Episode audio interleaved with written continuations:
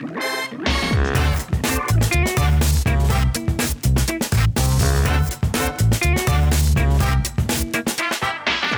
Olá, sejam muito bem-vindas e bem-vindos ao Prefiro Canastra, o almanaque de notícias semanais do universo canastreiro. Essa terra acidentada do laticínio mineiro e do carteado insólito.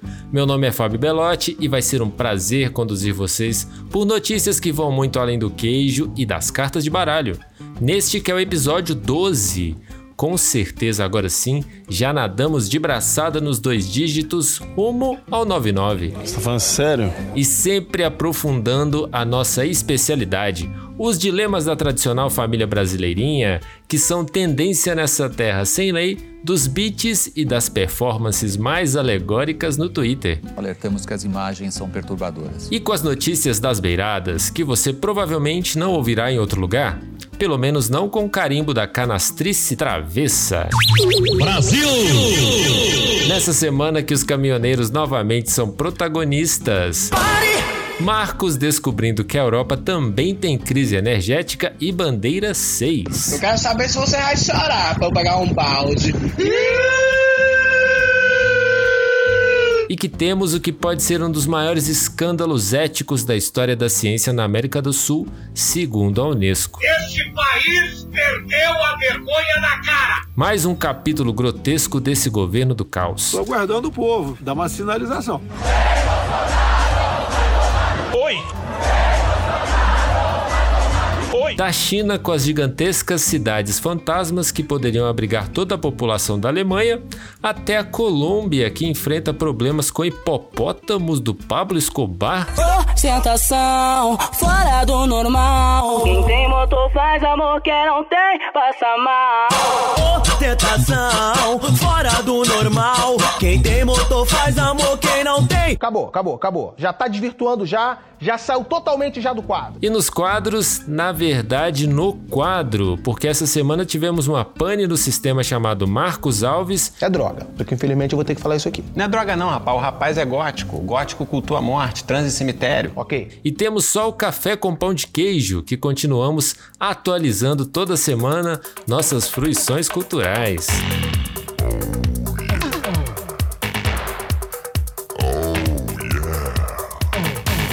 E para mais, muito mais canastrice, segue a gente aí mesmo no Spotify ou na sua plataforma preferida. Agora estamos até no Deezer. E nós também estamos nas redes sociais, arroba Prefiro Canastra no Twitter e no Instagram.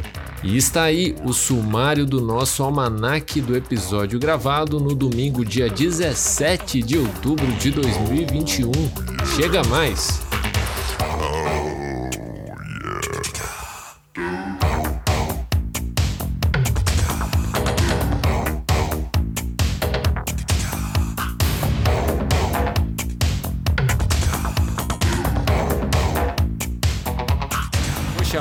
Bruno Teixeira, que dessa vez vai continuar a saga do buraco na casa do pai dele. Porque os nossos ouvintes, Bruno, estão acompanhando como se fosse uma novela a saga no buraco da sua casa, do, na casa do seu pai, na verdade, né? No seu buraco não, né, Bruno? e aí, bebinho? Não, é a saga do buraco do meu pai, coitada do meu pai, né? Cabo Cacetete, agora. Tem onde Cabo... cagar, Bruno? Não, lá não. Cabo Cacetete está sem cagar, porque Cabo Cacetete agora está desabrigado, né? A casa dele foi invadida por túneis. É, quem dera se tivesse um banco lá do lado, né? Pra gente cavar mais um pouquinho e fazer igual o assalto ao Banco Central. Ah, mas não tem não, Bruno? Tem uma igreja tem, lá do lado, não tem não?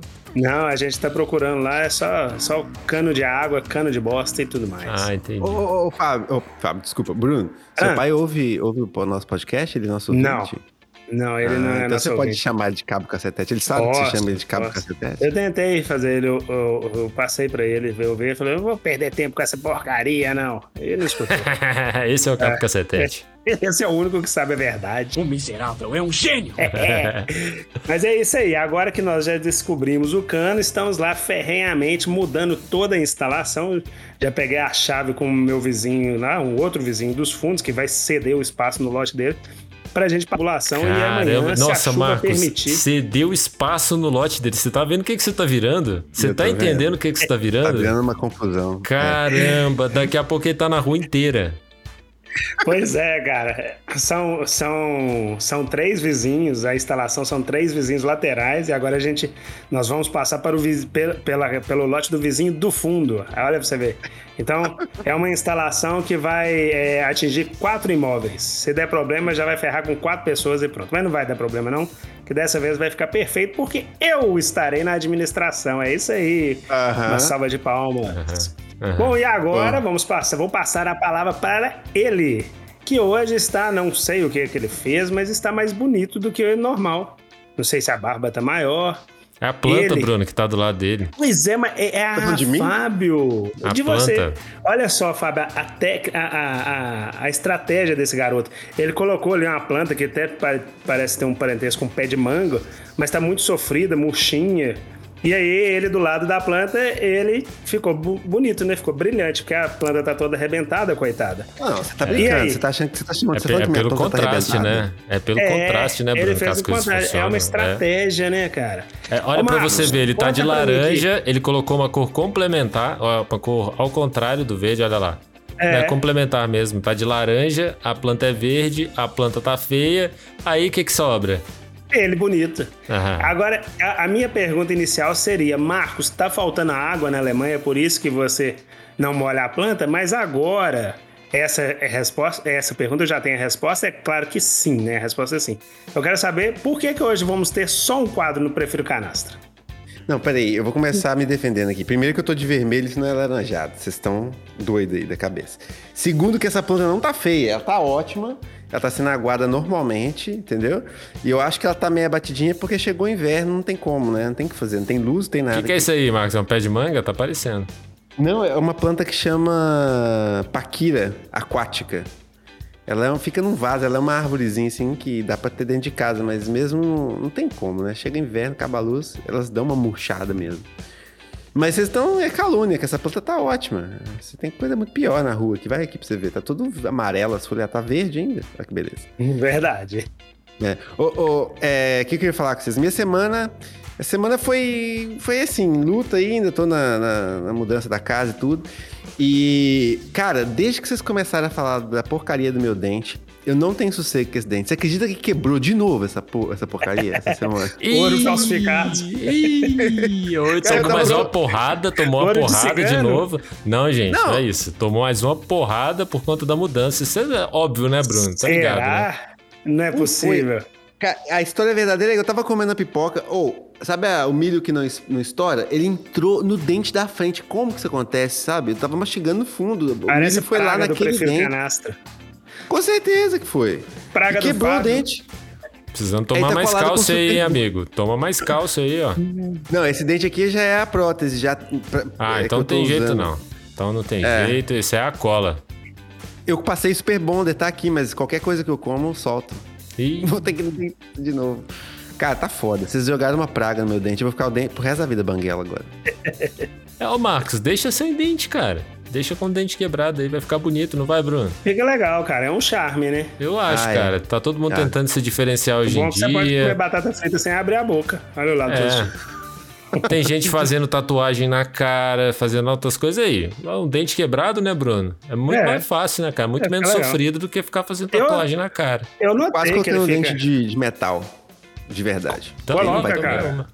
Você coloca Né? ele parafusado e aí nunca mais solta. É. Ou, é. hum, Esqueci o que eu ia falar. Mas é Perguntou isso. ao Fábio se a dente, semana dele foi boa. dente quebrado e etc. Não, E na verdade você, o Bruno te fez uma pergunta aí, por que que só tem um quadro essa semana? É isso, você não respondeu. Por que, que a gente tem só um quadro hoje? ah, Não, Sem porque- resposta, né? É, não sei. É. E aí, Fábio? o Conta, preço diminuiu o tamanho do programa. conta pra nós por que, que só tem um quadro hoje e conta como é que foi essa semana. Vou começar pela semana. É.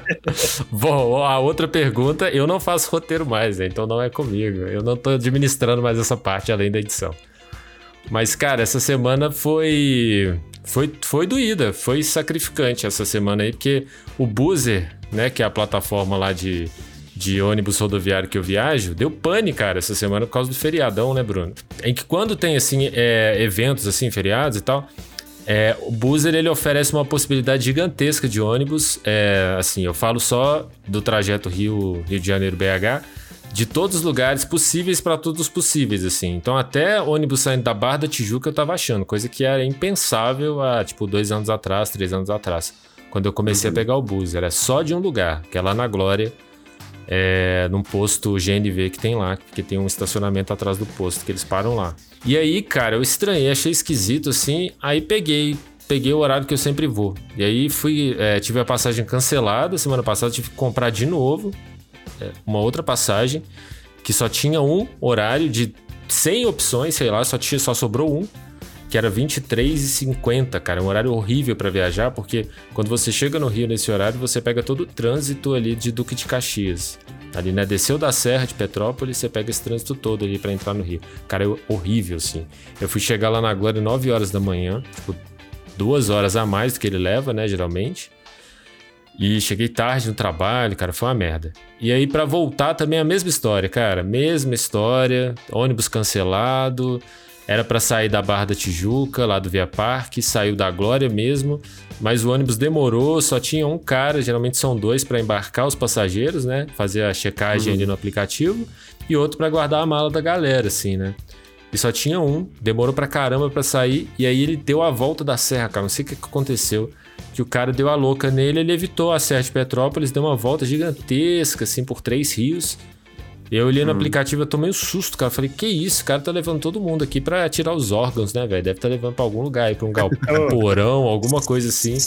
Posso eu acordei super rapidinho? assustado, cara. Pode, Bruno. E a estrada, se eu não tô confundindo, a estrada de Três Rios é uma que tem uns túneizinhos assim? É, essa mesmo. Não, aquela estrada é medonha, cara. Que isso, velho. Eu acordei assim, eu comecei a ver umas vilas assim, eu falei, caralho, nunca passei aqui, que doideira, né? Nunca vi isso antes. E aí eu fui olhar assim no Waze, tava num lugar que eu nunca tinha visto, cara. Eu falei, velho, cadê Petrópolis aqui? E aí que eu vi que Juiz de Fora tava duas horas de distância. A gente ia chegar, era pra chegar em Juiz de Fora uma hora da manhã, chegou três e meia, velho. Aí eu fui chegar aqui em BH, era tipo oito horas da manhã, era pra chegar às cinco horas da manhã. Nossa. Transtorno total, né, velho? Porque eu já tenho pouco tempo aqui, meu tempo é todo administrado é, quando eu chego, né? Que eu chego já tem todo o esquema aqui, arrumo casa, coloco roupa para lavar, enfim. E foi uma bosta as viagens dessa semana, muito atrapalhadas aí pelo pelo buzzer não saber lidar com feriados ainda. Esse é, essa é a minha Você queixa, assim, não sabe que, lidar com feriados. Que, que dá errado, Fábio, quando tá no ah. feriado? É porque o aplicativo para pra descansar também.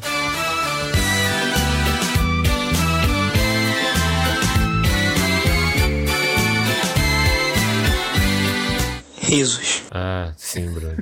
É sim. É sim. Parabéns. Mas eu acho que é pelo plano B que eles têm, sabe? Porque eles deixam muitos, muita gente que se cadastra, muita empresa de transporte rodoviário que cadastra, eles deixam em stand-by. Aí dá o feriado, eles chamam todo mundo, assim, né? Falam, ó, oh, galera, ó, feriado, vamos aumentar os horários aqui. Então vem. É. Quando essa galera vem, eles ainda eles não têm experiência em trabalhar com buzzer, né? Eles fazem transporte, assim, coisa mais tranquila, que dá para atrasar, né? Porque aí é rolê, é, é viagem, para ficar uma semana viajando com a galera e tal. Isso aqui não, cara, transporte rodoviário, assim, né? Papum. É, chegou, embarcou, foi, chegou no lugar, tchau, galera, e próximo. Na, cara, vou ler muito errado, muito errado. Mas enfim, a semana foi essa aí. E cheguei em casa no final de semana, acabei de colocar umas prateleiras aqui no lugar, as prateleiras estavam no chão, cara. E a Manu chegava aqui toda, você não vai prender essas prateleiras não, papai? Eu falei, vou, vou. Aí ontem eu fui prender, ela me ajudou pegou a vassoura aqui, começou a varrer. Ah, aí olha. a gente se divertiu aqui, prendendo as prateleiras. Ah, Ela pediu uma furadeira de brinquedo. Caraca! E e a gente ficou assistindo Coragem, o Cão Covarde quase a tarde inteira aqui. A noite oh, Deixa eu fazer um comentário, aproveitando essa, esse gancho aí. Você falou aí da sua filha querer uma furadeira de brinquedo. Ou ela quis ou você que deu a furadeira? Não, não, ela me pediu. Depois de ontem ela me viu aqui furando a parede aqui. Ela quis uma furadeira de brinquedo. Ai, que legal. Ela te pediu. Você sabe que eu nunca vi, por exemplo, mulher trabalhando na construção civil no Brasil. Você, você já viu, Bruno? Você já, que. Já, já sim. Já, a Letícia aí é atrás dele, ó. Não, mas ele fala como operária, né? Ah, tá. é, é. É, já é, vi, eu também é já vi, também já vi. Infinitamente menor o número. Ah, Deve é ser menor. uma a cada 100, 1%, no máximo. Bem menor. Porque, por exemplo, eu nunca vi. Aqui na Alemanha, direto você vê mulheres trabalhando na construção civil, sabe? É, Jovens, na- inclusive. É. Na Ásia também tem demais. No Brasil é, muito pouco ainda. No Brasil as mulheres começaram fazendo rejunte, né? Rejunte Uhum. em cerâmica, sabe? Aí a gente chamava na obra as meninas do rejunte. Só que hoje elas já, já vão bem, já, já tem pedreira, meio oficial, ajudante. E, tipo assim, eu tô falando dos cargos mais baixos, né? Claro que aí a gente Uhum. tem mestre de obra, encarregado, pessoal que pega menos no pesado, mas no pesado ali também elas já estão arrebentando, mas é infinitamente menor ainda do que os homens. É, eu, eu acho isso super interessante quando eu vejo aqui as mulheres trabalhando. Outra profissão que no Brasil eu sei que tem, mas também é muito menor e aqui é bem comum, é motorista de ônibus. Tem muita mulher motorista de ônibus. Não, mas aqui no Brasil também. hoje em dia tem mais, acho que da época que você É. saiu, viu, Marcos? Sim, acho é. que hoje em dia tem É, mais. Pode ser. Assim, não é, não é assim, olha, assim, é até uma a cada, sei lá, três, um mês, né, que você vê. Mas é muito É. mais do que quando a gente pegava antes, que era, não tinha, né? Não tinha. Quando tinha era um Aqui também fenômeno, é. assim, né? É, a motorista do ônibus, a trocadora. A trocadora sempre teve um pouco mais, né? É, não, essa, a gente- trocadora sempre teve. Idiota igual a gente era no passado, né? Aí a gente fazia aquelas piadinhas idiotas, né? Ai, A gente, Deus, vírgula, né, Bruno? A gente, vírgula. Todos né? faziam. Eu Não, aprendi não muito. fazia Uma não, velho. dessa, Bruno. Me engana. Cara, fora ah, dessa. tá bom, viu? Tá bom. É, Os adolescentes que sempre tiveram bom senso. Bruno Valeu. Teixeira, aham, aham. É. Ô, ô, Marcos, falando nisso, cara, eu lembro, eu lembro de um episódio, não sei se você vai lembrar disso, você tava fora. Tinha acabado a aula, o Bruno foi fazer uma piadinha dessa com os lixeiros que tava passando lá, recolhendo lixo. Você lembra disso? Cara, eu lembro alguma coisa nesse sentido, mas eu não tô lembrando da história. Que, qual foi a história? Aquelas coisas idiota com lixeiro, né? Ô, cheiroso, não sei o quê. Sim. E aí o, o cara escutou, bicho, ele pegou os lixos, abriu um lixo e derramou em cima do Bruno. Ah, eu lembro de... Eu tenho direito de defesa, não foi eu, foi um vagabundo que tava comigo que fez as piadinhas e eu paguei pelo pato também. Eu lembro dessa Eu peguei um ônibus ensopado de churume, cara. Ah, Nossa, lembro que disso, vergonha. Tomou vendo banho de churume do, do lixeiro, cara. Bem feito. Vai mexer com os caras que tá trabalhando. Ah, é eles fizeram certo. É. Bom, Você então acha vamos lá. merecido, né, Bruno? Merecido, fizeram certo. Se eu tivesse lá, eu ia fazer a mesma coisa. É isso aí. Então vamos lá, vamos para as notícias. Bruno, tarefa é Ué. sua.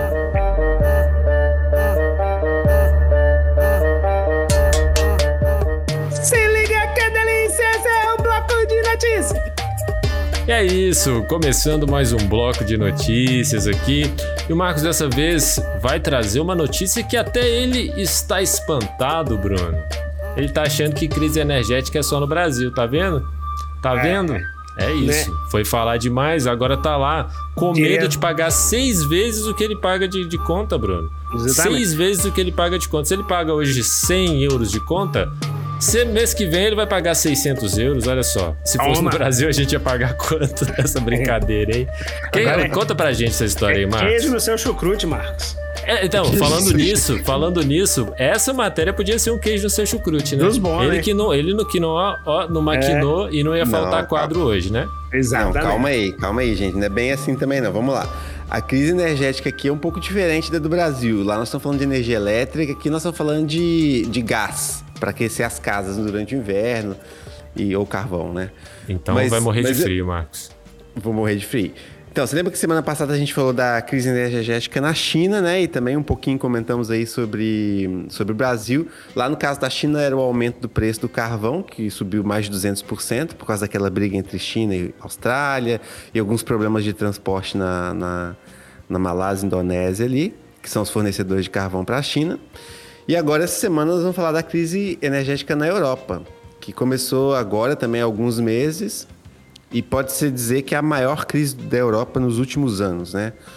É, porque o que aconteceu? Eu vou citar aqui cinco principais pontos, ou cinco pontos que a gente deveria, que todo mundo que está interessado no assunto deveria saber, né? Ah, o principal problema da Europa, assim como o da China, de certa forma também, é o reaquecimento da economia. Então, a demanda global né, por produtos fez com que aumentasse a demanda por energia e a demanda de gás natural por, de- por gás natural ela subiu 1,9% em relação ao, ao ano passado, né? E, e provavelmente ela vai aumentar Desculpa, ela caiu 1,9% durante a pandemia e agora ela está aumentando 3,6% só em 2021 por causa da recuperação da, da, da economia pós-pandemia. E isso está causando, obviamente, um desabastecimento aí. Esse é o primeiro ponto, a demanda global. O segundo ponto é que a Europa depende de importações de gás. É, a produção europeia de gás está em declínio já há alguns anos, né? então vários depósitos de gás que tem no Mar Norte estão secando. E alguns, gás, alguns campos de extração de gás que tem na Holanda também estão secando e vão fechar agora em meados de 22. Então a Europa está ficando sem o próprio gás. Está dependendo cada vez mais da importação de gás. Isso é um problema. É, esse é o segundo ponto. O terceiro ponto, os preços estão altos e podem subir mais. O preço do gás no mercado internacional. Como eu já disse, a demanda está alta por causa da recuperação da economia. E aí teve esse aumento aí que o Fábio comentou de 600% do preço do gás no mercado internacional. Né? Que está fazendo com que vários países da União Europeia estejam tomando medidas para proteger os próprios cidadãos do do, do aumento do preço, né? Porque, por exemplo, se aumentar realmente 600%, como o Fábio disse, eu estou pagando 100 euros aqui por, pela minha conta, eu vou pagar 600, né? É muita diferença e, assim, é muito dinheiro, né? É muito caro.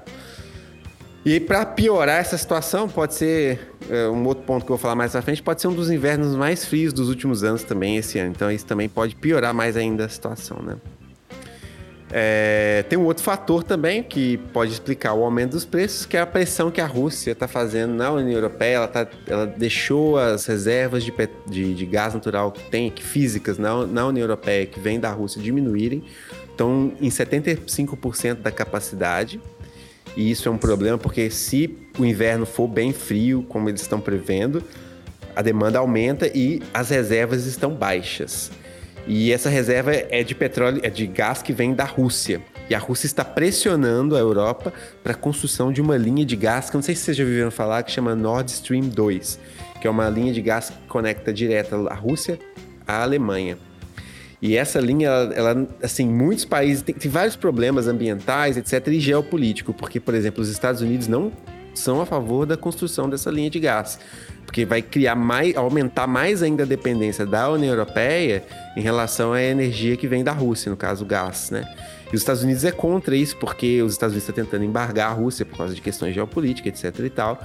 E criar esse, e aumentar mais ainda essa dependência da Rússia vai ser pior do ponto de vista americano. Então tem esse, tem esse ponto geopolítico todo aí envolvido, né?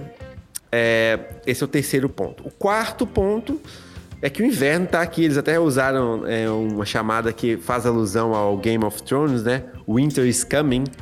Que por causa das mudanças climáticas, né? A gente está tendo invernos na média cada vez mais quentes no hemisfério norte, porém com, com com, in, com eventos de, de frio extremo mais frequentes. Então você tem aquelas situações onde vem aquela geada super fria, congela tudo durante um tempo, aí depois você tem uma temperatura mais amena. Então essa, essa situação de, de, de clima, é, de, de, eventos extremos, ela também é problemática, porque ela aumenta muito o consumo de, de energia para aquecer as casas. Vocês lembram no ano passado, em 2020, quando o Texas congelou? Teve um problema. Você lembra dessa história? Pois é. Acho que eu lembro. Então o medo é de que aquilo se repita. Pois é. é. Lá na época, o, o, governo americano teve até que auxiliar as pessoas a pagarem as contas de luz, porque não tinha uhum. condição. Teve gente que teve conta de luz de 17 mil dólares. No, no, Texas, que é uma região onde você não tem costume de ter neve, né? E congelou o Texas. O Texas é ali do lado do México. Então, esses extremos climáticos, né? Que lembram até um pouco aquele filme. É, como é que chama aquele filme que o mundo congela por causa das mudanças climáticas? Um filme antigo da década de 90?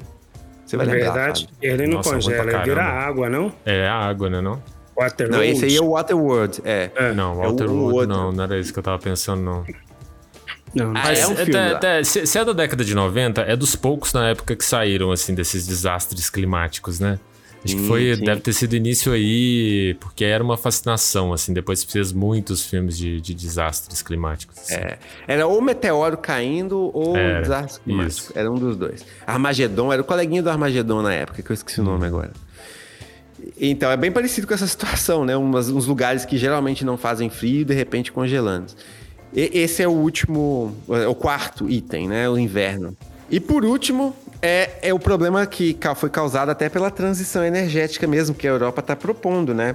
Essa dependência do gás natural, ela é uma tentativa de reduzir as emissões do setor energético, que dependem muito do carvão. Lembra que eu comentei semana passada Sim. que na Europa, na China, nos Estados Unidos, a maior parte da energia gerada é queima de carvão.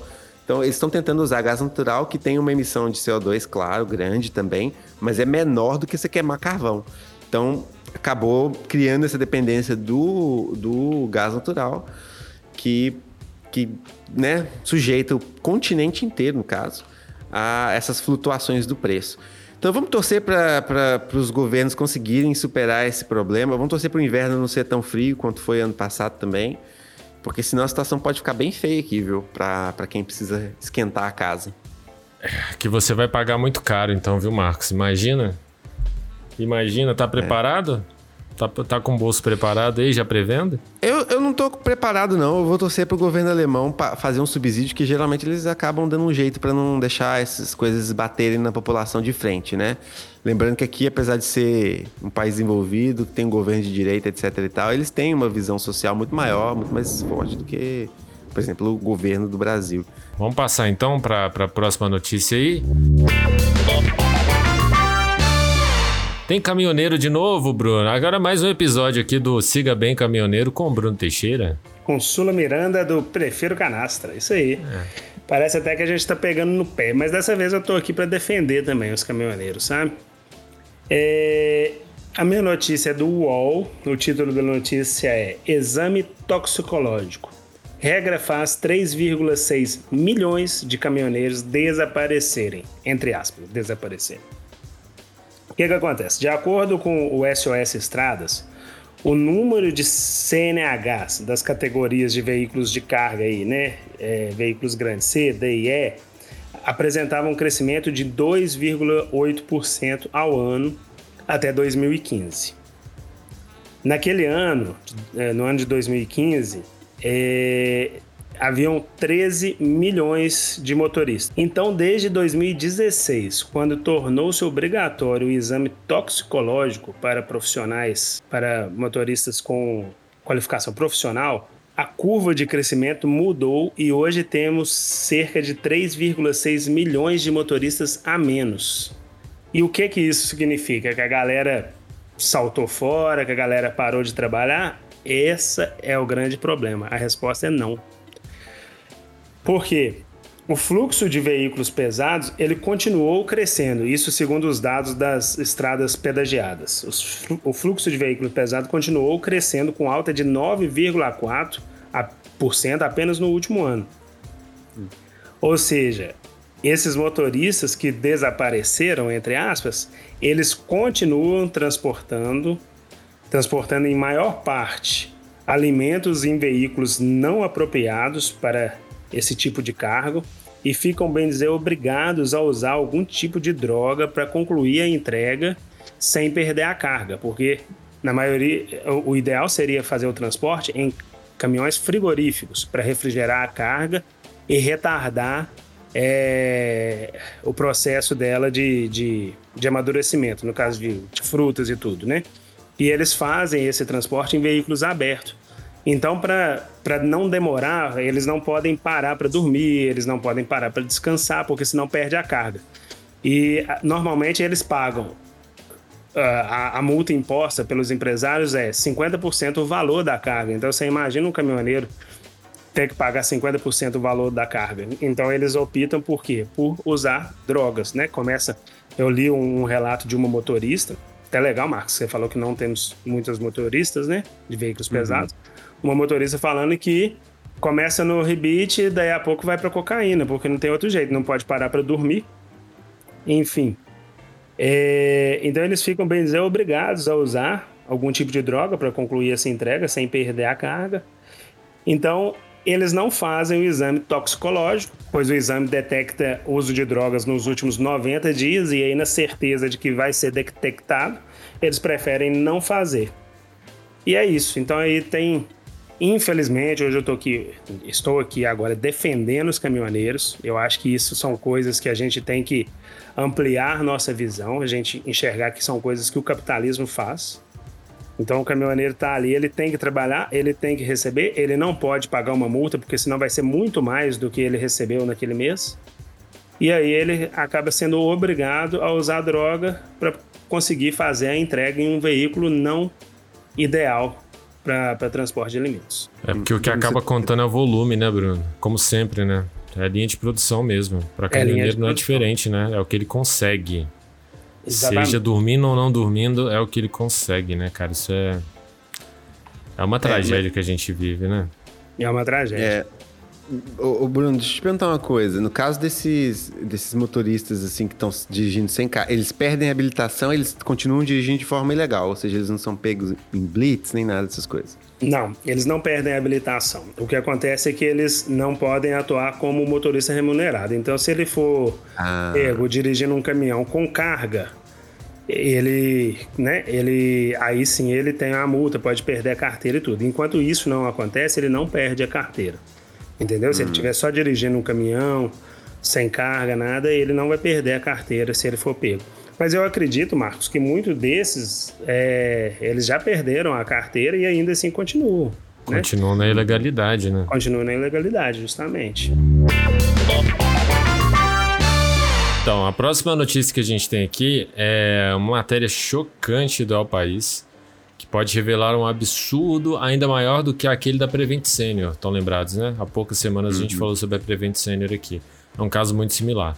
Mas nesse caso, meus caros, até a Unesco está de olho e já se pronunciou. E tudo isso está ligado a essa substância de nome difícil, a proxalutamida, uma droga experimental estudada para aplicação em pacientes com alguns tipos de câncer, como de próstata, porque o medicamento ele bloqueia ação de hormônios masculinos, assim, pelo menos experimentalmente, né? O que se deseja é aquele bloqueio. O experimento foi patrocinado pelo grupo Samel, ou Samel, não sei a pronúncia correta, acho que seja Samel, há uma rede de hospitais e planos de saúde da região. Que região é essa? Região Amazonas, lá no Amazonas. Hum. No início desta semana, o episódio que culminou no óbito de ao menos outros 200 pacientes segundo dados da Comissão Nacional de Ética em Pesquisa, CONEP, foi descrito pela Unesco como que poderia ser um dos mais graves e sérios episódios de infração ética e violação dos direitos humanos de pacientes na história da América Latina. Olha só. A que ponto chegamos? A empresa Manauara de Assistência Médica e Hospitalar anunciou por meio do presidente Luiz Alberto Nicolau que é um playboy, assim, né? Você vai olhar a foto dele no Twitter, é um playboy igual aqueles da Prevent Senior. Hum. Que a cidade amazonense de Itacoatiara seria a primeira a receber, entre aspas, Bruno, benefícios de um medicamento americano de tratamento de câncer que tem um resultado excepcional contra a Covid-19. Fecha aspas. O remédio é essa, é esse, é a proxolutamida que não tem registro no Brasil e não é usada em nenhum tratamento no país. É jogo dos sete erros, né? Assim, a gente pega essa frase, tá tudo errado, né? Todo errado. É um medicamento dos Estados Unidos que nem lá está sendo usado em humanos ainda. É, Bolsonaro citou o fármaco como possível novo medicamento eficaz contra a Covid-19 no dia 18 de julho, quando recebeu alta após o tratamento de obstrução intestinal em São Paulo. Aquele episódio que ele estava conseguindo cagar, que o né? Bolsonaro Sim, falou ah, isso. mentira. É. Que, que, surpresa, né? Tem uma coisa que eu acompanho há algum tempo. Abre aspas Bolsonaro, isso é a fala dele. Tem uma coisa que eu acompanho há algum tempo e nós temos que estudar aqui no Brasil. Chama-se proxalutamida. Já tem uns três meses que isso aí não está no mercado, é uma droga ainda em estudo, disse na época, fecha aspas. Essa matéria é um documento importante porque narra o episódio da, da dona Zenite Gonzaga Mota, de 71 anos, que começou a sentir os sintomas da infecção por Covid-19 no início de fevereiro, do último fevereiro de 2021. Após uma semana tratando o quadro leve em casa, ela foi levada pela filha, Alzenira, para uma unidade de pronto atendimento, uma UPA, lá em Itacoatiara, no Amazonas, a 270 quilômetros da capital Manaus. Dias depois, acabaria virando cobaia de um estudo denunciado como ilegal, financiado pelo grupo Samael. Não sei se é Samel ou Samael. Aqui agora tá Samael. Ela entrou caminhando no hospital e depois de ingerir três comprimidos de proxalutamida sem que a família soubesse da existência do experimento, gás de hidroxicloroquina e ivermectina, Dona Zenith chegou a ter 170 batimentos por minuto, Nossa. diarreias e diversas outras reações às drogas. Não recebeu nenhum acompanhamento, segundo a família, e, consequentemente, não saiu mais viva daquele hospital. Nossa. Mais um escândalo que denuncia o Brasil como um campo de experimentações laboratoriais. O que chama a atenção é a escolha da cidade, Itacoatiara, tão, né, um lugar meio ermo assim, me parece, no Amazonas. Interior, né, para experimentar uma droga que provavelmente nem lá nos Estados Unidos, de onde é sua origem, deve ter sido ainda testada em humanos. Olha a situação. É isso. Oh, terrível, terrível. E é engraçado que esse tipo de escândalo agora chegando aqui no Brasil, né? Parece ser uma novidade, mas eu não sei se até um, te um tempo atrás, muitas dessas grandes empresas farmacêuticas elas sofriam processos por fazer teste de medicamento em países da África. Eles levavam medicamento lá, testava, não falava para ninguém, usava as pessoas como cobaia, literalmente. Se desse certo, eles faziam o processo depois oficial no, no, nos países envolvidos, mas se desse errado, matava a gente lá na África ficava por isso mesmo. E essa escolha, como você mesmo disse, de uma cidade erma, né, no, no meio da Amazônia, não é à toa, é exatamente para tentar né, fazer um teste com pessoa que teoricamente tem menos valor, que se morrer, morreu e etc e tal. É muito triste saber que isso está acontecendo no Brasil, né? É. Sabe o que, que mais choca? É o que isso tá vindo à tona agora. Eu me pergunto. Porra, e os que não vieram, né? Justamente. E quando não teve, não tinha pandemia, porque a pandemia que começou a revelar, né? Tirar esses tapetes daí. E a gente começou uhum. a revelar uma série de outras coisas. E quando não tinha pandemia? Que isso era, devia ser super frequente, cara. Devia uhum. ser super frequente. Eles iam para esses interiores aí, a família não ficava nem sabendo, né? E isso acontecia dessa forma. Eu acho que agora escancarou pelo volume, né? Pelo uhum. volume de pessoas com Covid que eles foram testar ao mesmo tempo porque aqui eles testaram mais de 600 pessoas lá nesse, nesses lugares e não foi só foi só no Amazonas não, teve mais testes em outros lugares. Um deles é o Rio Grande do Sul, que está em investigação também no Ministério Público de lá. É isso. Então vamos passar agora para as nossas notícias rápidas e curtas, segundo Marcos, Lightning Round.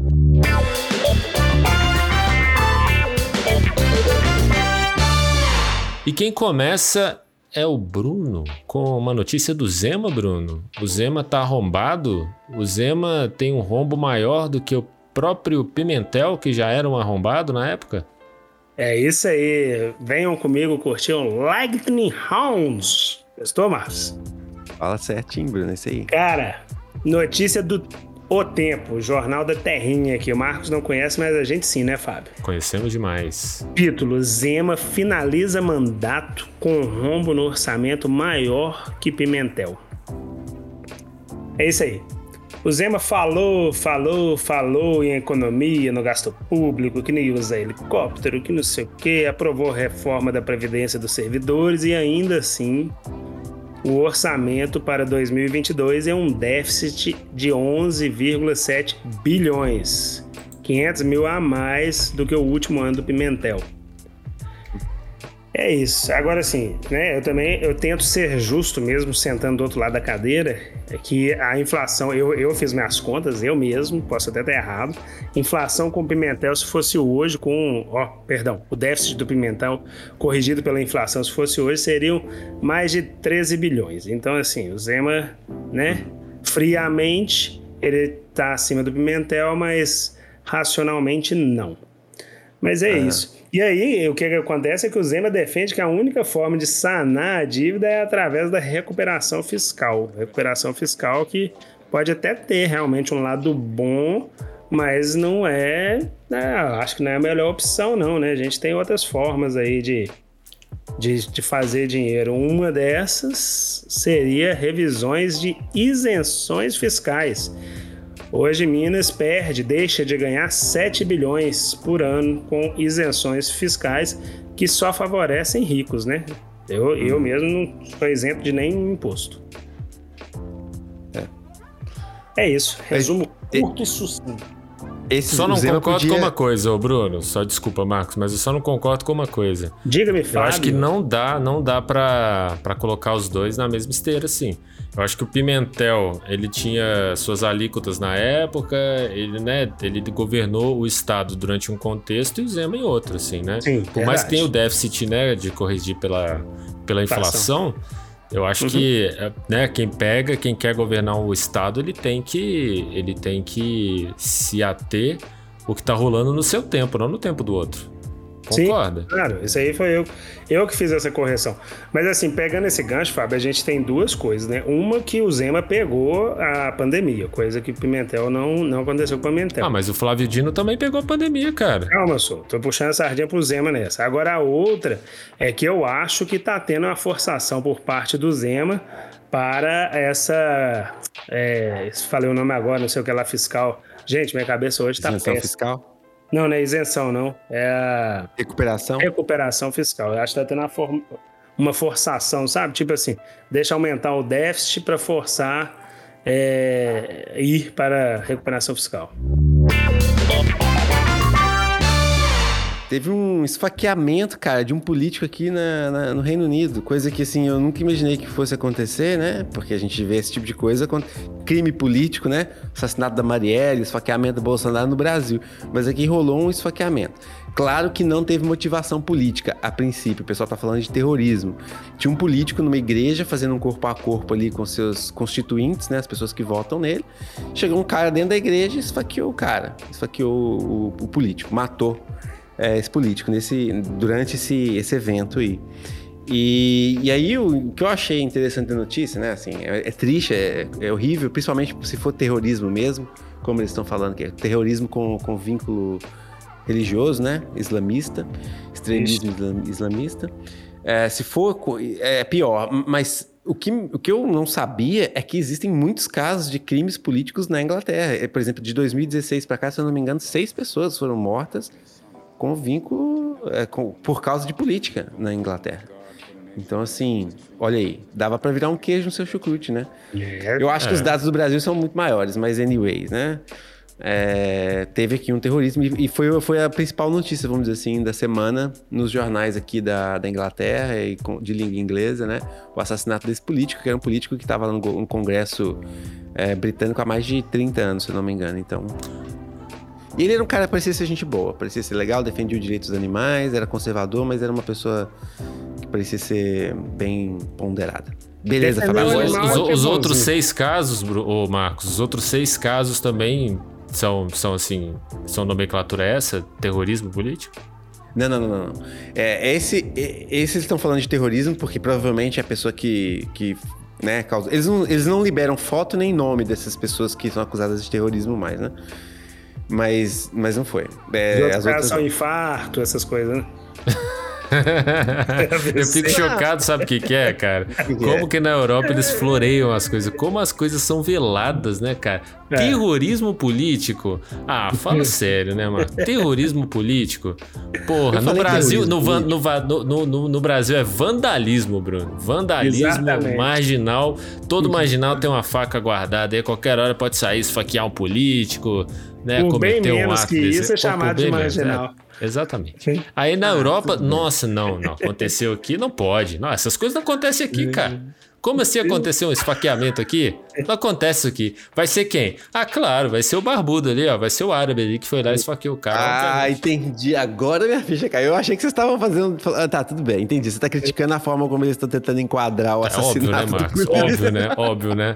É porque Cara, isso não acontece, né? Aí, assim, o que que mora aqui? São extraterrestres, não são humanos que moram aqui na Europa, né? Eles não têm essa capacidade de pensar, vou esfaquear aquela pessoa. É, não sei, cara. Não sei. Não, sei. Cara, não tô tão por dentro. 15 balas perdidas. Esse balas perdido. Bora lá. Beleza, Fala É. da sua notícia aí. Bora lá. Agora sim vamos falar de coisa boa que não tem nada a ver com esse faqueamento.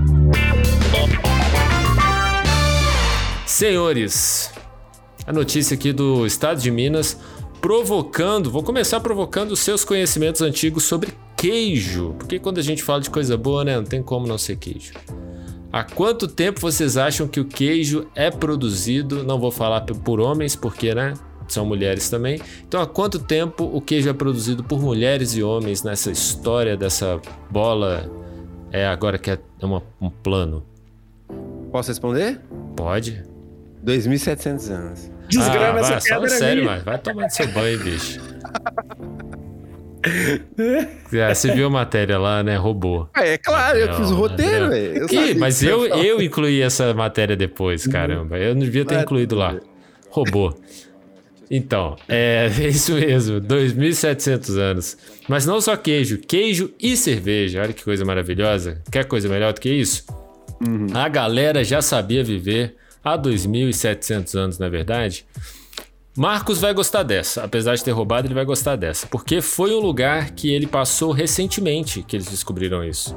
Você visitou Hallstatt, nos, Alp- nos Alpes austríacos, Marcos? Cara, eu acho que eu passei perto lá, velho, mas eu não, não fui direto, não fui nesse lugar, não. Então, pois é, perdeu a Mais uma prova oportunidade. que ele não estava nos Alpes. Tava no Chroma Key. Tava no estúdio com o Chroma Key. Então, é, é, você deveria saber então que essa cidade austríaca, declarada Patrimônio da Humanidade pela Unesco, se dedica à produção de sal há mais de 3 mil anos. Pois é, vejam vocês, cientistas de- descobriram mineiros que trabalhavam em uma mina de sal e já fabricavam queijo azul e cerveja de forma sofisticada há mais de dois mil anos. Tinha que ser mineiros, né? É, pô, Tinha essa piada também era tá? minha. É quase impossível separar mineiro de queijo. Pois bem, Franks Meixner, que é um dos, dos pesquisadores, microbiologista do Instituto de Pesquisa Eurac di Bolzano, na Itália, que nas entrelinhas diz que é fascinado por uma banda de rock progressivo italiano chamado Banco del Mutuo Soccorso. ah, isso é invenção do Fábio. você É invenção sua, né? Tá lá, cara, olha na matéria. Que os mineiros de sal de mais de dois milênios atrás eram suficientemente avançados para utilizar a fermentação de forma intencional. A descoberta é a primeira evidência até agora da maturação do queijo na Europa, segundo os pesquisadores, tá? A importância né, dessa descoberta. E é exatamente isso que você está pensando, meu caro Bruno Teixeira. Mas chegar a essa, para chegar a essa conclusão, os cientistas analisaram as fezes dos mineiros, que graças às condições da caverna, 8 graus constantes e alta concentração de sal, ficaram muito bem preservadas. E aí eu pergunto, ô Bruno, se você defecasse em uma caverna de sal hoje, como, se- como os cientistas descreveriam seus hábitos alimentares daqui a dois mil anos? Hum. Escreveriam que humanos de dois mil anos atrás viviam com, com grande consumo de gordura, fritura e também queijo. tá certo. Eu E queijo de pensando novo, né? 4 É. mil anos depois eles vão achar. Não, 6 mil anos, né? Vão olhar e vai falar, porra, queijo de novo, não é possível. Não, vou avaliar a fezes de mais ninguém, não. Só acha queijo? Legal essa notícia. Notícia do Metrópolis. É, é, o que, que é a oferta? A oferta é uma vaga para o Brasil participar da OTAN. OTAN é uma aliança militar criada aí. Não sei se ela foi criada pelos Estados Unidos, mas ela é administrada pelos Estados Unidos. E em que os aliados ali dos Estados Unidos né, recebem instruções, é, aprendizado, armas, treinamento militar. E essa vaga ela foi muito cobiçada aí pelo Bolsonaro, foi praticamente implorada ao Trump. O Trump não, não colocou o Brasil na. Não deu a vaga ao Brasil, mas colocou ele como, como se fosse um reserva ali, né? Colocou ele de lado ali, tem o um nome certo eu esqueci agora. Por favor, me lembre aí se alguém souber. Mas colocou ele ali como um tipo um reserva imediato. Mas enfim, os congressistas, agora com a saída do Trump, os congressistas é, solicitam ao John Biden que ele cancele essa oferta. E qual que é o argumento usado por eles? Que né, eles enviaram uma carta, acho que foram 63 congressistas, enviaram uma carta ao John Biden e o argumento é que armas e treinamento militar fornecido pelos Estados Unidos poderiam ser usados no Brasil em um golpe de Estado. Ou seja, Bolsonaro não é nada confiável. E isso que a gente está falando não é eu prefiro canastra, não, porque senão o Bolsonaro fala que é coisa de comunista, mas está vindo lá dos Estados Unidos, viu, galera? Essa, esse, esse, esse receio aí está vindo dos Estados Unidos. Ô, Bruno, a OTAN é a Organização do Tratado Atlântico Norte. Isso. O, agora a pergunta é: por que, que o Brasil quer fazer parte da Organização do Tratado Atlântico Norte, sendo que a gente fica no Atlântico Sul? Ah. Não, e outra coisa, você sabe como que eu. Eu, eu, eu sei te dizer. eu também como... sei dizer. São duas coisas. Primeira, a adoração do Bolsonaro pelos Estados Unidos. E a segunda, a OTAN ela foi criada, se não me engano, foi na Segunda Guerra, não é isso, Fábio? Depois. Foi depois da Segunda depois. Guerra? Foi, foi. Foi, foi junto? Depois. Acho que ela entrou naquele tratado de Varsóvia, né? Não sei. Mas eu sei que é, a, a, a, principal, a, inicialmente, a ideia era combater o socialismo, né? Uhum. Com a OTAN. Então, o Bolsonaro, com aquele papo dele que o mundo todo é comunista, menos ele e a família dele, né? Aí ele tem que entrar na OTAN para poder combater o comunismo, o socialismo e tudo mais. Exa exatamente. Faz, faz sentido, sentido faz sentido. Não, essa que o Bruno falou faz sentido, mas ah, né, nada, do, Bruno do, em plano é... geral, é, não faz sentido nenhum. Mas eu ia dizer porque agora a Terra é plana, né? É, essa, perder essa categoria. É essa aí. também, verdade, Fábio. Agora não, não tem, tem mais, mais, hemisfério sul e hemisfério norte. Acabou ah. isso aí, então pode ser tratado de qualquer lugar. Essa notícia eu, eu, coloquei aqui porque eu achei ela muito interessante, né? Cara, dá pra imaginar, é, todo mundo sabe, o hipopótamo, né? Aquele animal grande que tem no zoológico lá de, de Belo Horizonte e tal. Aquele bicho todo mundo sabe que é originário da África, né? Agora, dá lá pra imaginar que, que, que a Colômbia teria problemas com excesso de hipopótamo? Cara, eu nunca né? imaginei uma coisa dessa. Coisas é, que só estado isso há um tempo atrás, muito doido. Muito louco, né? Então, o que aconteceu? O Pablo Escobar, Pablo Escobar, aquele, aquele Pablito, Pablito, traficante, né, de drogas famoso do, da série Narcos do Netflix, ele construiu um zoológico lá em, né, não sei aonde na cidade, que é Hacienda Nápoles, na Colômbia. Era uma fazenda dele, né? A fazenda dele. Ele fez um zoológico com vários bichos lá. Quando ele foi preso e acabaram com o cartel dele em 93, as autoridades removeram os animais, vários deles, e mandaram para zoológico. Só que eles viram os hipopótamos lá e falaram: pô, meu, é grande, difícil, não tem como mexer com esses bichos. Vão largar eles aqui. Largaram um casal de hipopótamo. Que esse casal de hipopótamo virou dois hipopótamos, eram dois, viraram quatro, de quatro viraram oito, de oito viraram 16, 16 viraram 32, e hoje tem mais de 80 hipopótamos nessa região. E, e, assim, os hipopótamos estão invadindo as cidades, cara. Os hipopótamos andam no meio da cidade. Você tá de repente andando na, na cidadezinha lá na Colômbia e vê um hipopótamo atravessando a rua. E é, o bicho é, bicho é gigante, é enorme. E ele é bravo, ele não tem nada a ver com os hipopótamos que a Disney é, pinta pra gente. Então, virou um problema ambiental lá. E eles, assim, além de contaminarem o rio, mudarem a composição da água, que pode prejudicar a vida marinha lá, do, aquática dos peixes naquela região, eles também deslocando outros animais nativos da área, ameaçando de extinção outros bichos. É, são um perigo também para as pessoas, né? Então agora a Colômbia, as autoridades locais começaram um processo de esterilização dos hipopótamos. Eles estão esterilizando todos, vão tentar esterilizar todos. Já esterilizaram é, 24 dos 80. E agora vamos ver se vocês vão conseguir controlar essa infestação de hipopótamos. Olha que coisa louca, né? Muito bom, Marcos, essa notícia. Eu havia lido já sobre isso há um tempo, assim, achei muito interessante também. Mas foi uma falha, né, cara? É largar os hipopótamos e achar que, que, que ia dar certo. Normalmente não é o que acontece com esses animais mais resistentes. Nós já tivemos aqui no Brasil, acho que problemas com búfalos africanos na Amazônia, não é isso? Uhum. Temos Uhum. problema com o javali hoje e a Colômbia tá nada mais, nada menos com hipopótamos. Complicado. Muito doido Muito isso, né? O, o Pablito Escobar, ele tinha... herança. É, ele tinha uma fazenda, né, cara? Que era tipo um inhotim de, de animais exóticos, assim, né? Que Sim, ele trazia é. de todo lugar do mundo, assim. Muito- esse cara era muito doido, bicho. Muito doido. louco.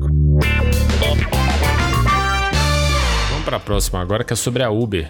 Uma notícia aqui que vai interessar bastante nosso amigo Marcos, que se desloca muito de Uber por Berlim.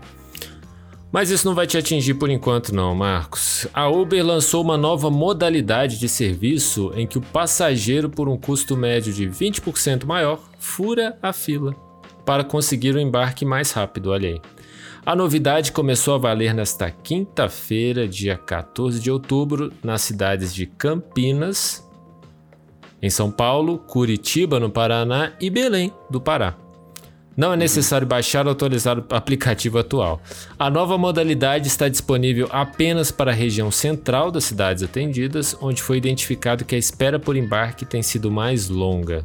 Aqui em BH também está a mesma coisa. é, eu que pego bastante Uber também tenho identificado isso, que demora muito.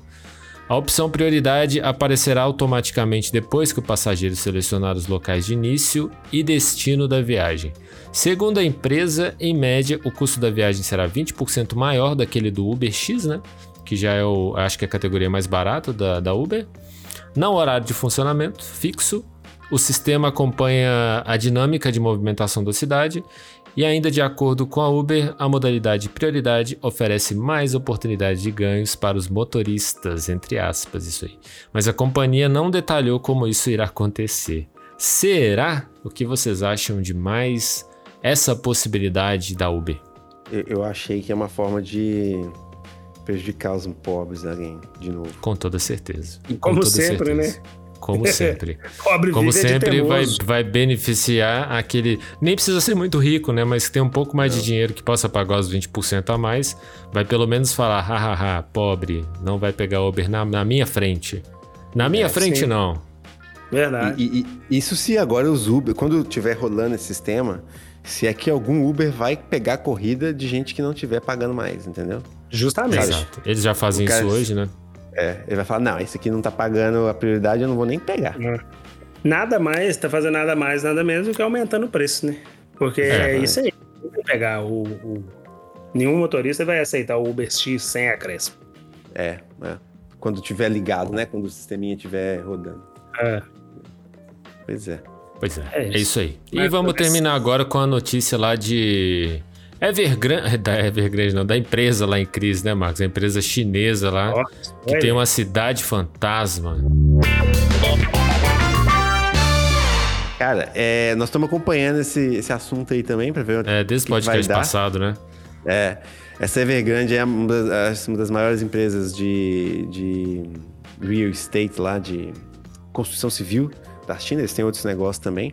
Mas o que eu acho interessante da, da revelação que foi feita essa semana é que eles têm mais de 30 milhões de imóveis. Não é 80? Que- Não, 80 milhões de, de 30 milhões de imóveis que, que estão abandonados que poderiam Apartamentos, alocar né? Sim. a população equivalente a 80 milhões de pessoas, que é o tamanho da Alemanha inteira. 2,7 pessoas por casa. Você fez a conta aí, Bruno? Não, mas pode continuar. Então, é, que é muita gente, né? E, e eles estão com esses imóveis desocupados. Fora os imóveis de pessoas que compraram, pensando em investir no, no- no futuro, e não mudaram, estão vazios. Então, assim, a situação tá crítica para essa empresa. Vamos ver o que, que vai dar. Como eu, te, como eu disse na semana passada, vamos acompanhar isso, porque se essa empresa quebra de verdade, é, pode desencadear uma crise maior com impacto global. É, Fala, Bruno. Sobre a Evergrande aí, eu já a gente está acompanhando aí desde o último podcast, quando você trouxe para nós aqui no Prefiro Canastra. E cara, de verdade, eu pesquisei sobre a Evergrande e ela é muito grande. Será que não seria o caso de investir em ações nesse momento? Será que não vai ter recuperação mesmo? Cara, pode, ter que, pode ser que sim, porque. Não, pode ser que. Eu não, eu não sei, não vamos colocar a mão no fogo por nada, mas eu acho que vai rolar uma, uma recuperação assim, do governo chinês. Acho que eles não vão deixar quebrar, não. Eu tenho essa sensação. Agora, como é que você vai investir em, em empresa chinesa? Me fala. É, é verdade, não tinha pensado por esse lado. Como que você compra uma ação de uma empresa chinesa? Tem que pedir algum amigo da China pra comprar. Exatamente. E outra coisa, eles não são obrigados a, a abrir o histórico da empresa, igual, por exemplo, as SAs aí no Brasil, que você tem o balanço, tem coisa na China, é tudo fechado. E eu acho que você tem que ser chinês para poder ter acesso a essas coisas. Eu não sei, o mercado financeiro deles é bem, bem complicado.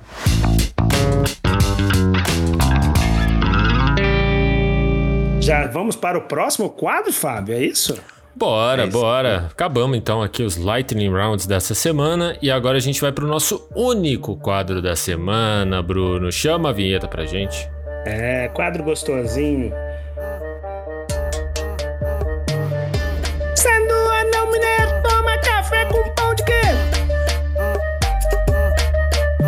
Sendo ou não mineiro, finalmente a gente sabe a letra dessa, desse hino que virou aqui o, o Café com Pão de Queijo no Prefiro Canastra. Agora vamos fazer diferente. Semana passada eu comecei falando, mas vamos começar pelo Bruno. O Bruno que foi o último. Opa! o é Marcos nós. continua ali no, no, no meio do sanduíche e eu finalizo. É com nós, deixa que nós vai, moço. Aí. Museu de História Natural e Jardim Botânico da UFMG. Aqui na Pampulha, né? Região da Pampulha. Quem já ouviu falar aí do Pipiripau? Já ouviu Levanta falar, a mão. Ah, Eu é, já, já fui lá quando era criança. Todo Sim. mineiro, né? Pelo menos já ouviu falar. Ou Pelo pela ouviu falar. propaganda na TV, né? Era muito famoso É. assim passar a propaganda na TV do Pipiripau. Verdade, hoje nem passa mais, né? Não passa mais. Esse é- é um presépio, foi criado por senhor Raimundo. E ele está lá no Museu de História Natural. Ele retrata 43 cenas do nascimento de Jesus. Eu acho que ele é a principal atração, mas além dele, é, lá, lá, como eu, eu sou amante do serviço público brasileiro, sei que tem falhas, mas tinha uma estrutura muito legal. Eu fui lá na infância. acho que hoje ela já está começando a ficar um pouco degradada. Acho que a gente já tem que começar a dar o grito, reclamar, entendeu? Mas você encontra lá guias que vão te auxiliar, te dar informações. A entrada é barata, deve ser hoje aí 15, 20 reais, não sei. É, e existe um bosque lá muito gostoso. Até no início do programa a gente estava falando, o Marcos falou que viu mico leão dourado lá. Eu acho que ele deve ter visto o mico, né? Mas o mico leão dourado não. Mas tem um bosque muito, gos- muito gostoso lá. Você vai ter lá aves tipo jacu, que não são aves é, comumente encontradas aqui na região. Você vai ter o mico, você consegue ver o mico, borboletas, beija-flores. Então, é assim, vale super a pena quem tiver aí com criança, quiser fazer um passeio gostoso, cultural, barato, um dia aí. A única observação é que eu faço é dê um Google antes de ir, que eu não sei como que estão lá é, as restrições em relação à pandemia. Dê um Google, mas vale muito a pena, viu, gente? Essa é a minha indicação cultural de hoje. Legal, Bruno. Eu, eu adorava esse presépio do Piripipau. Piripipau. Como é que é? Pipiripau. Pipiripau. E, e nesse, e nesse mesmo museu tem uma ossada lá, não sei se chegou a ser um fóssil, de uma preguiça gigante, não é? Caraca, eu não lembro disso, sério? Ah, tá, Sério, eu não, lembrei não. agora. Mas é, é o de lá. que tem ou é o da PUC? Eu acho que é o da PUC. Não sei, Eu não que- lembro. Eu não sei. Eu vi, eu É vi Não, eu acho que é o da UFMG. O da É. PUC é outro, outro, outra coisa, outro bicho pré-histórico. Acho que é dinossauro mesmo da PUC. É porque a gente vai juntando esse monte de informação, depois a gente fica perdido, né? É. Mas assim, vale super a pena. Tem, uma, tem aquela parte que a gente estava comentando, eu não sei se é aberta ao público, né, Marcos? Que tem Uhum. algumas coisas assim, vamos dizer, mais pesadas, que são algum, algumas peças guardadas em formol. Uhum. Então, não sei como que é, se é aberta ao público. Mas assim, essa parte que eu tenho certeza que é aberta ao público vale muito a pena. Pesquisou aí, Marcos? A preguiça é lá mesmo, não? Olha, não sei acredita que eu não achei. Tem uma no, eles descobriram uma no museu da PUC, mas eu acho que essa ossada famosa não tá lá. Eu não achei, Bruno. Tá. Sem problemas. Ainda assim, vale a pena. Vai lá, galera. Vale a, super a pena. Eu, eu comecei a lembrar de, das. Eu já, fui lá duas vezes. Uma quando eu era criança e outra depois na adolescência, eu acho. Comecei a lembrar, me deu uma vontade de ir, cara. Pensei assim, chamar a Letícia, vou lá depois. Vale a pena, vale a pena. Tá na época, né, de ir lá ver o, o presépio. Sim. Tá. Falando em exposição aí também, não é minha dica cultural não, mas enquanto o Marcos acha ali, tem uma rolando no CCBB BH, lá na Praça da Liberdade.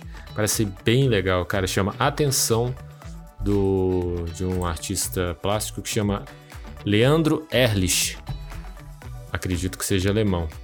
É, que tem umas paisagens submersas assim. Parece muito legal, cara. Parece ser muito bacana. Tô a fim de ir lá também levar a Manu pra se divertir lá nas, nessas paisagens CCBB? submersas. CCBB BH. Legal. Ó, eu vou falar da minha recomendação então essa semana. Minha recomendação é um pouco mais é, café com leite aqui. É uma série do Netflix, do Netflix que se chama Superstore. Eu não sei se ela está disponível no Brasil, acredito que sim.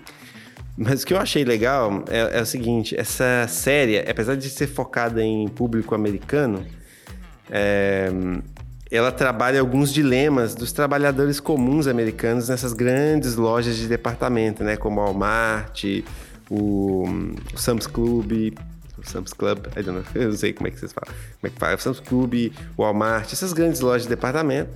E eu achei muito interessante porque sei lá, às vezes as pessoas têm aquela ilusão de a vi da vida dos Estados Unidos ser de um jeito, né? Eu acho que essa, essa, essa série ela mostra muito bem como é que é, quais são as dificuldades das pessoas que, que trabalham nessas lojas de departamento lá. Achei. É, é meio mamão com açúcar, é uma comédia meio pastelão, assim, mas ela dá uma, uma, uma visão interessante pra gente que mora no Brasil e que não tem essa, esse tipo de coisa, né?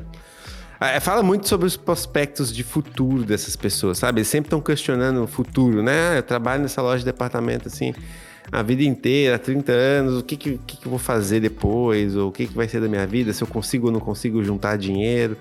Então, assim, é, é bem interessante ver os dilemas do dia a dia, né? É, é uma comédia, mas mesmo assim, acho que vale a pena. Tem aqui no Bem Brasil legal, sim. Marcos, chama Superstore, uma loja de inconveniências. Tem cinco temporadas e é de 2015. Parece ser meio pela descrição, tipo um The Office no supermercado, né? É isso aí. É isso aí. É, então a minha, a minha dica aqui vai para vai para um documentário, na verdade eu vou falar sobre um contexto, mas é amarrado a um documentário que chama Sociedade do Cansaço. Né? O Bruno, o Bruno alguns, algumas semanas aqui falou, me marcou muito assim sobre um dia que ele tava cansado. Acho que foi semana passada, né, Bruno? Foi. Você tava cansado 14 dormiu horas. 14 horas, né? É, me lembro, me remeteu isso aqui quando eu assisti. É, escutando o podcast lá das meninas, né, o Mamilos, essa semana, elas se dedicaram exatamente a esse tema do, da sociedade do cansaço, conversando com um filósofo e uma terapeuta. Obviamente, eles se debruçaram nas reflexões do Byung, que é o filósofo pensador sobre a sociedade do cansaço que eu já tinha ouvido falar, mas nunca tinha me aprofundado. É o documentário da artista visual e documentarista alemã Isabella Gresser, é baseado no livro, né, do livro do Byung, Sociedade do Cansaço. Ele é um filósofo sul-coreano, radicado na Alemanha. O nome dele completo é Byung-Chul Han. E que ele mesmo, é, ele, ele mesmo é o protagonista do documentário. Ele participa do início ao fim, narrando, contando várias coisas assim sobre o próprio livro, né, sobre desdobramentos do livro e tal. É, hoje em dia, a, a população sofre, sofre com o que o Byung chama de síndrome da fadiga da informação, que foi significativamente intensificada pela chegada dos smartphones. Ele também diz que sempre que vai à Coreia do Sul, né, que é seu país de origem, é impactado em como as pessoas estão imersas nos seus dispositivos. Quando não estão trabalhando, estão no celular. Não se olham e não vivem, não vivem além do dispositivo, que é quase um órgão vital do corpo. E ele vai falando isso assim no documentário, eu acho muito interessante, como ele vai amarrando as ideias dele. Ele diz que, a- que os sul-coreanos eles, eles venderam suas almas para o mundo digital e viraram zumbis no mundo material. Você entra nas plataformas lá às vezes para pegar metrô, cara, tá todo mundo, assim, todo mundo no, no smartphone. Diferente daqui do Brasil, você vê algumas pessoas conversando e tal. Não é todo mundo que tá no smartphone, mas, cara, lá, assim, e ele é, é ilustra- ilustrado por imagens que ele faz também na Coreia do Sul, lá nesses lugares. Ou tá dormindo, ou tá mexendo no celular, a galera lá. Ele acredita que o avanço da, da globalização teve grande importância nesse processo. Antes dessa, evolu Antes dessa evolução, vivia- vivíamos em uma sociedade disciplinar, diz ele. Corpos, corpos condicionados a uma vida disciplinada, baseada na repetição e obediência. Lógica do trabalho industrial fordista. Processo de organização e disciplina vindo desde a Revolução Industrial e na hierarquia do poder teorizado por Foucault, do famoso eu mando e você obedece sem contestação. Aliás, a hierarquia do poder de Foucault, não sei se vocês conhecem, explica muita coisa e podemos uh, deixar para abordar aqui em outro café, porque se a gente entrar em Foucault aqui, aí vai, a gente muda de documentário também, que vai, vai para além do Byung. Mas com o passar do tempo, entramos em uma sociedade do desempenho, que ele tá falando, que ele fala aqui, né? A gente teve essa mudança. Apesar que não é brusca, assim, até a terapeuta lá do, do Mamilos, ela fala, né, que uma das críticas que ela tem ao Byung é porque ele ingessa muito, assim, ele fala, olha, teve uma, um marco aqui temporal e aí a gente saiu da sociedade do, da vigília, né, da so a sociedade disciplinar para a sociedade do desempenho, mas não é assim. Tem gente até hoje vivendo ainda na, na sociedade disciplinar. Mas com o passar do tempo, entramos na sociedade do desempenho que instaura uma nova forma de trabalhar, com liberdade, autonomia, felicidade, desempenho individual, com investimentos em si mesmo. E é aí que mora o perigo. Um cansaço competitivo associado ao cada um por si. É solitário, pois atua individualizando e isolando. A angústia de ser o responsável por todas as escolhas dentre, dentre tantas possibilidades fez com que as pessoas precisassem o tempo todo de alguém que ajudasse e ensinasse a viver sua própria vida, ou seja, coaches, algoritmos, líderes, líderes espirituais e religiosos e etc. A necessidade de filtros e de ajuda para tomar decisões caminha junto com a hiperatenção, causadora da distração e desinformação por causa do excesso de opções e informações disponíveis. A atenção dispersa, caracterizada por uma rápida mudança de foco entre diversas atividades, pode ainda se perder entre o que é fato ou fake. Segundo um estudo do MIT, em parceria com o Twitter, as fake news se espalham 70% mais rápido do que as notícias verdadeiras nesta rede social. Ou seja, o Byung vai amarrando as coisas de um jeito que a sociedade do cansaço explica muito mais do que a gente imagina. O simples fato de não dormir. E se você quer aprofundar nessas informações, fica aí as dicas do podcast do Mamilos, do documentário da Isabela Gresser, a alemã, que está no YouTube gratuito legendado em português e tem uma hora de duração. Participação do Byung, ele mesmo falando sobre a Sociedade do Cansaço, e de uma série na Globoplay com o mesmo nome. E claro, também tem um livro do próprio Byung lançado em 2010 com o valor de 20 guedes, baratinho, né? Mais, é, custa mais barato do que ir ali no McDonald's, né, Bruno? Comprar um McLanche feliz e você sai com um livro assim que vai te impactar muito assim com a, com a leitura e te falar um pouco mais do cansaço que nem você sabe que você está vivendo. É isso. Muito bom, Fábio, gostei muito, Fábio. Eu, eu, fiquei até, olha, fiquei até chateado de ouvir você falar, porque é exatamente assim que eu me sinto, sabe? Ah, mas esse é, essa geração, amigo, é a geração dos millennials, principalmente os millennials, tá? É. Que é a geração de transição aí de analógico para tecnológico, digital, né? pro digital. Então a gente vive muito isso. Sim. Cara, olha, eu, eu, só, eu, só de. Eu, eu acho que é o que você falou mesmo. Olhando para trás, né? Qual saudade que eu tinha de quando a gente não tinha esse monte de, de dispositivo, sabe? Isso me deixa tão cansado e, e, e, parece que é um mundo sem volta.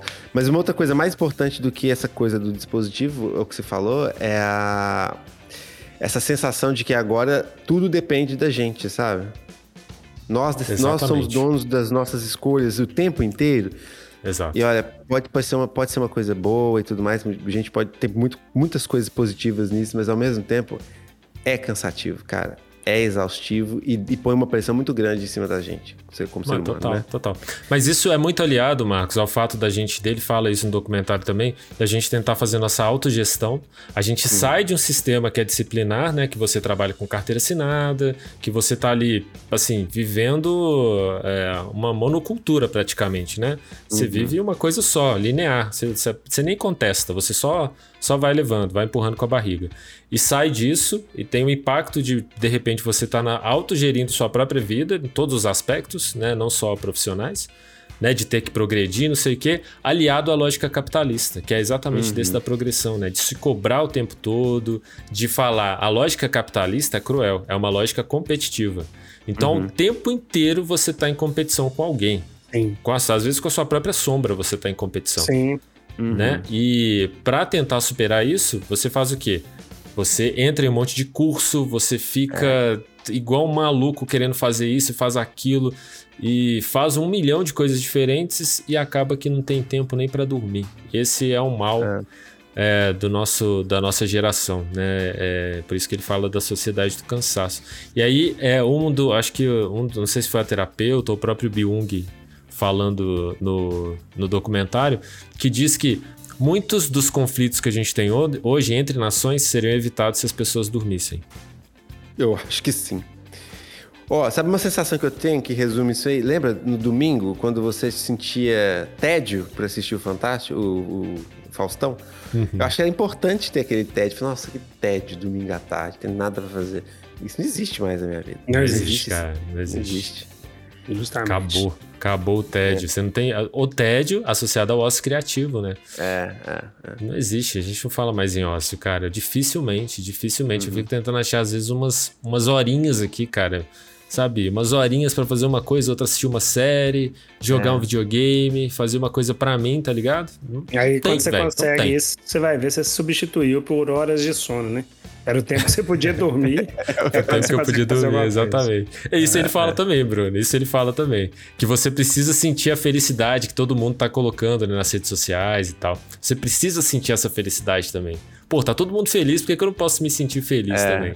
é. Aí você precisa fazer alguma coisa, né? Quando Comprar você um chega em casa.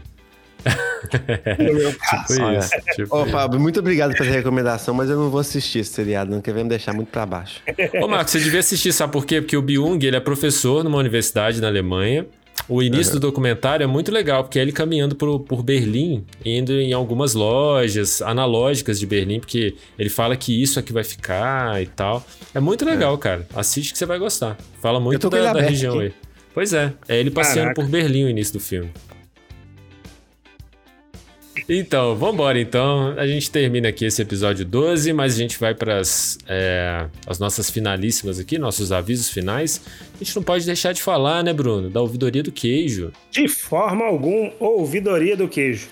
Ouvidoria do queijo, você tem, eu vou passar o canalzinho de contato e você vai chegar lá e vai mandar pra nós uma sugestão, uma crítica.